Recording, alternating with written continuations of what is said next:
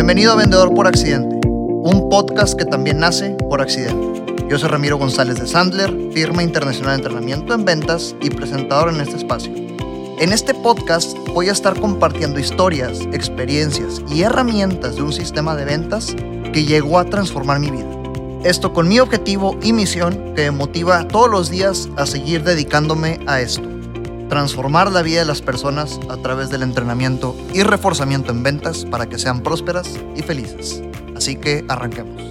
Noveno episodio de este podcast Vendedor por Accidente. Bienvenidos, muchísimas gracias por estar aquí conmigo después de nueve semanas de haber empezado esta grabación, este proyecto, este podcast como tal.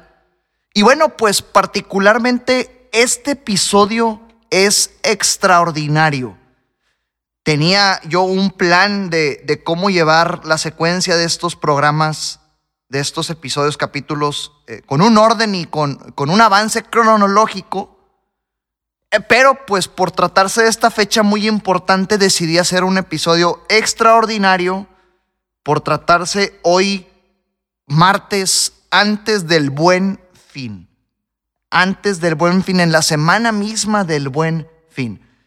Entonces, voy a poner un poco de contexto por si hay algún país que, gracias, por cierto, si hay alguien en algún país que, nos escuche y no tenga 100% claridad de, de, qué se trata esto del buen fin. Eh, eh, el buen fin es el fin de semana más barato de todo el año. Digamos que este fin de semana busca reactivar la economía eh, fomentando el consumo local con descuentos espectaculares. Al menos aquí en México son descuentos que vuelven locos a la gente. Ves que haces, hacen fila y, y un desorden impresionante por todos lados porque los descuentos están muy buenos. Entonces, en todo este alboroto encontramos dos beneficiados. Los emprendedores, vendedores, empresas, pymes que aplican estos descuentos y también por el otro lado el consumidor que aprovecha los mismos para, para pues comprar algo que tal vez estaba pensando, se acerca Navidad, en fin, cualquier razón, ¿no? Y aplica para todo tipo de consumo. Obviamente lo que más vemos en, en redes, lo que más, más, vemos en televisión o, o en publicidad, es que aplica en zapatos, joyería, electrodomésticos, aparatos electrónicos para el hogar, regalos para Navidad, pero en mi trayectoria que me tocó estar en la industria, y que me tocó trabajar para servicios creativos, me he dado cuenta que también las promociones del Buen Fin abarcan este, este tipo de venta business to business, de negocio a negocio en lugar de negocio a consumidor. Entonces, te dedicas a lo que te dediques, este episodio te puede aportar. Las fechas en México oficialmente son del viernes 15 de noviembre al lunes 18 de noviembre hay algunas empresas, algunas personas que sacan ventaja y desde el jueves 14 ya arrancan con sus descuentos. Pero toda esta iniciativa que trae grandes ventas y grandes movimientos, obviamente trae grandes retos. Porque ya lo hemos hablado antes, en un mundo absurdamente tradicional, con competencia que es brutalmente agresiva y lo único que ven desprecio cómo sonar distinto, cómo sacar ventaja en este, en este tema del buen fin, cuando se acercan promociones. Le estoy dando puntualidad al buen fin porque pues es la semana en la que se ejecuta, pero bien todo este episodio que te voy a compartir aplica para cualquier promoción o cualquier competencia fija que tengas en tu negocio. Sobre todo con este tipo de ofertas, ¿no? Que son estacionales, que, que ya sabemos que se agendan en el calendario anual. Entonces te dejo cinco reglas que tenemos y aplicamos en Sandler con empresas, emprendedores y vendedores de todo tipo.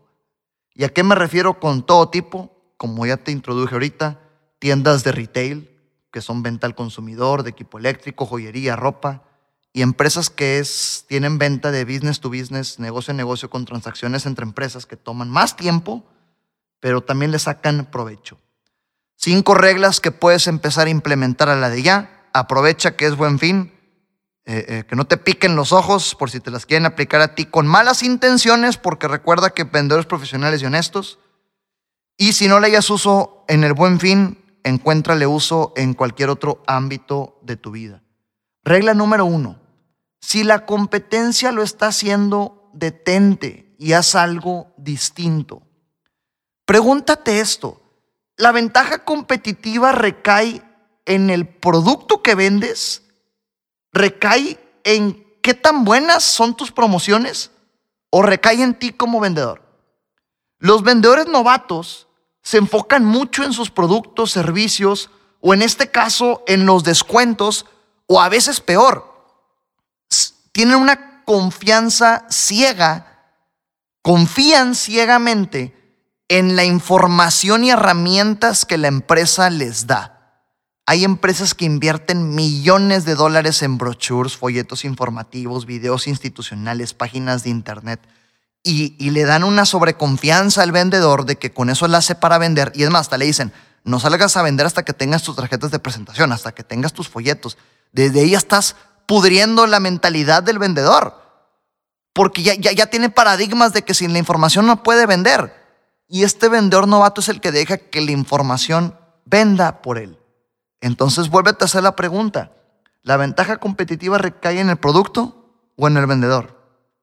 El profesional se distingue por sí mismo. Se hace una diferencia y se diferencia entre el consultor gratuito, que hasta ahorita ya debes de saber y tener claro que es un consultor gratuito, ese que se encarga de regalarte la información, a cambio de absolutamente nada, como vendedor te regala la, información a cambio de absolutamente nada, porque cae en las falsas esperanzas del comprador. Y hay una diferencia entre este consultor gratuito y un consultor de confianza, lo que los gringos le llaman un trusted advisor. Y este trusted advisor es esa persona que solo con preguntas, haciéndote las preguntas correctas en el momento correcto, de la forma correcta, e incluso a veces a las personas correctas, hace que sus clientes den con el clavo, con la solución. Y si ese clavo, y si dentro de esa solución estás tú como vendedor, pues de quién fue la idea de comprarte en ese momento se convierte en idea de tu cliente y la mejor idea siempre va a ser de tu cliente. La voz favorita del ser humano es la de uno mismo, por lo tanto cualquier convicción que tenga su cliente sobre sí mismo es la mejor en el universo y tú lo único que hiciste fue hacer preguntas y te conviertes en ese pelado, en ese individuo en el que dicen, cualquier problema de construcción, háblale a Fernando, Fernando es el bueno. Cualquier problema de mantenimiento de climas, háblale a Rubén, Rubén es el bueno. Independientemente si puedes ayudar o no, ya te buscan a ti como la solución porque ya te convertiste en el consultor de confianza. Repito la regla número uno, si la competencia lo está haciendo, detente y haz algo distinto en este momento. Número dos, un buen intento no sirve de nada.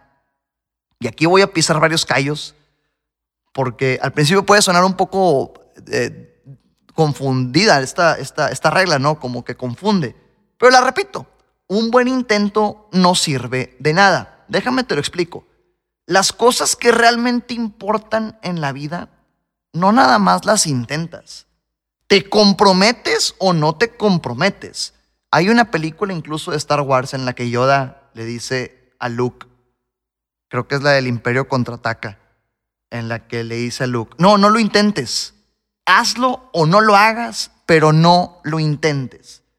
Entonces regreso, las cosas que realmente importan en la vida no nada más le intentas, te comprometes o no te comprometes. Intentar es una palabra engañosa, no denota compromiso. Intentaré obtener una decisión de compra, intentaré diferenciarme de mi competencia. ¿Ves cómo suena absurdo? Ahora, imagínate si extendiéramos esta palabra en otras áreas de nuestra vida, haciendo referencia a que las cosas que realmente importan no nada más las intentas Imagínate un, intentaré no cruzar la calle con el semáforo en rojo, intentaré amar a mis hijos, intentaré voltear a ambos lados antes de cruzar la calle. Cuando el resultado realmente importa, dejamos la palabra intentar fuera de la ecuación. Te repito la regla número dos, un buen intento no sirve absolutamente de nada. Número tres, nadie discute con sus propios argumentos. Te voy a explicar esta que también puede ser un poco difícil de digerir. Nadie discute con sus propios argumentos. Las personas muy pocas veces van a creer en lo que tú les digas. Tus clientes, tus compradores, tus prospectos, muy pocas veces van a creer en lo que tú les digas. Muy pocas veces van a creer en lo que tú les enseñes, en lo que tú les muestres. Fíjate, muy pocas van a creer en lo que les muestres. Pero siempre de los siempre van a creer en lo que ellas se digan a sí mismos. Porque nadie discute con sus propios argumentos. En el momento en el que tú quieres que alguien crea algo que tú quieres que él crea, y déjame te la barajeo de otra forma, en el momento en el que tú quieres ir a convencer a alguien de una creencia tuya, estás creando un conflicto en donde no lo hay, porque su argumento es otro y tu argumento es otro. Es muy distinto a cuando cambiamos el juego y empiezas a hacer las preguntas correctas en el momento correcto, de la forma correcta, para que la otra persona dé con el clavo. Te lo mencionaba hace unos minutos. Entonces, cuando esta otra persona da con el clavo, se convierte en su idea, en su argumento y jamás va a discutir con él porque es una excelente idea siendo propia. Te lo explico como cuando éramos niños. Tu mamá te decía, no, vas a, no vayas para allá porque te puedes caer y te puedes pegar. Te lo decía la tía, te lo decía la abuela, la maestra, la vecina. Todos te decían, no vayas allá porque te puedes caer y te puedes pegar. A nadie le creías. Hasta que ibas, te caías, te pegabas y dolía. Entonces, como ya es tu idea, ya es tu convicción, dices, oye, esto duele, mejor ya lo dejo de hacer. Lo mismo sucede cuando tratas de convencer a alguien de una creencia tuya sin averiguar antes si realmente él tiene esa misma creencia. Nadie discute con sus propios argumentos, haz preguntas, no intentes convencer. Número cuatro, aquí entro en un principio de ética. No es ético venderle algo a alguien que no lo necesita. Y, y asumo que todos deberíamos estar de acuerdo con esto. Siempre profesionales y honestos, repito esto muy seguido, no es ético venderle algo a alguien que no lo necesita. Pero tampoco es ético no venderle algo a alguien si sí lo necesita. Fíjate esta conclusión. Tampoco es ético no venderle algo a alguien si sí lo necesita. ¿Qué quiere decir esto? Que tienes que estar dispuesta o dispuesto hacer lo que tengas que hacer, preguntar lo que tengas que preguntar, reaccionar como tengas que reaccionar en una transacción de compra y venta, si te das cuenta que la otra persona realmente necesita y le va a ayudar lo que tú vendes. Ponerte en la postura que te tengas que poner si te das cuenta que lo que tú ofreces va a solucionar un problema en su vida. Porque estás haciendo algo ético. Vender si alguien lo necesita es ético. Lo que no es ético es venderle algo a alguien que no lo necesita. Siempre profesionales y honestos, no caigamos en el patrón del vendedor tradicional que para este entonces ya te lo debía haber descrito sumamente con detalle. Ese vendedor que pica los ojos, vende por vender y se preocupa por tu billete en lugar de por ayudarte. Número cinco, las personas compran por sus razones, no por las razones del vendedor. Te la barajeo también y te la desmenuzo a pesar de que tal vez tú tienes las mejores promociones y ofertas irresistibles, y aún a pesar de que tú mismo sí te las comprarías, esas son tus razones, no son las razones de tu cliente. Los prospectos compran por sus razones, no por las razones del vendedor.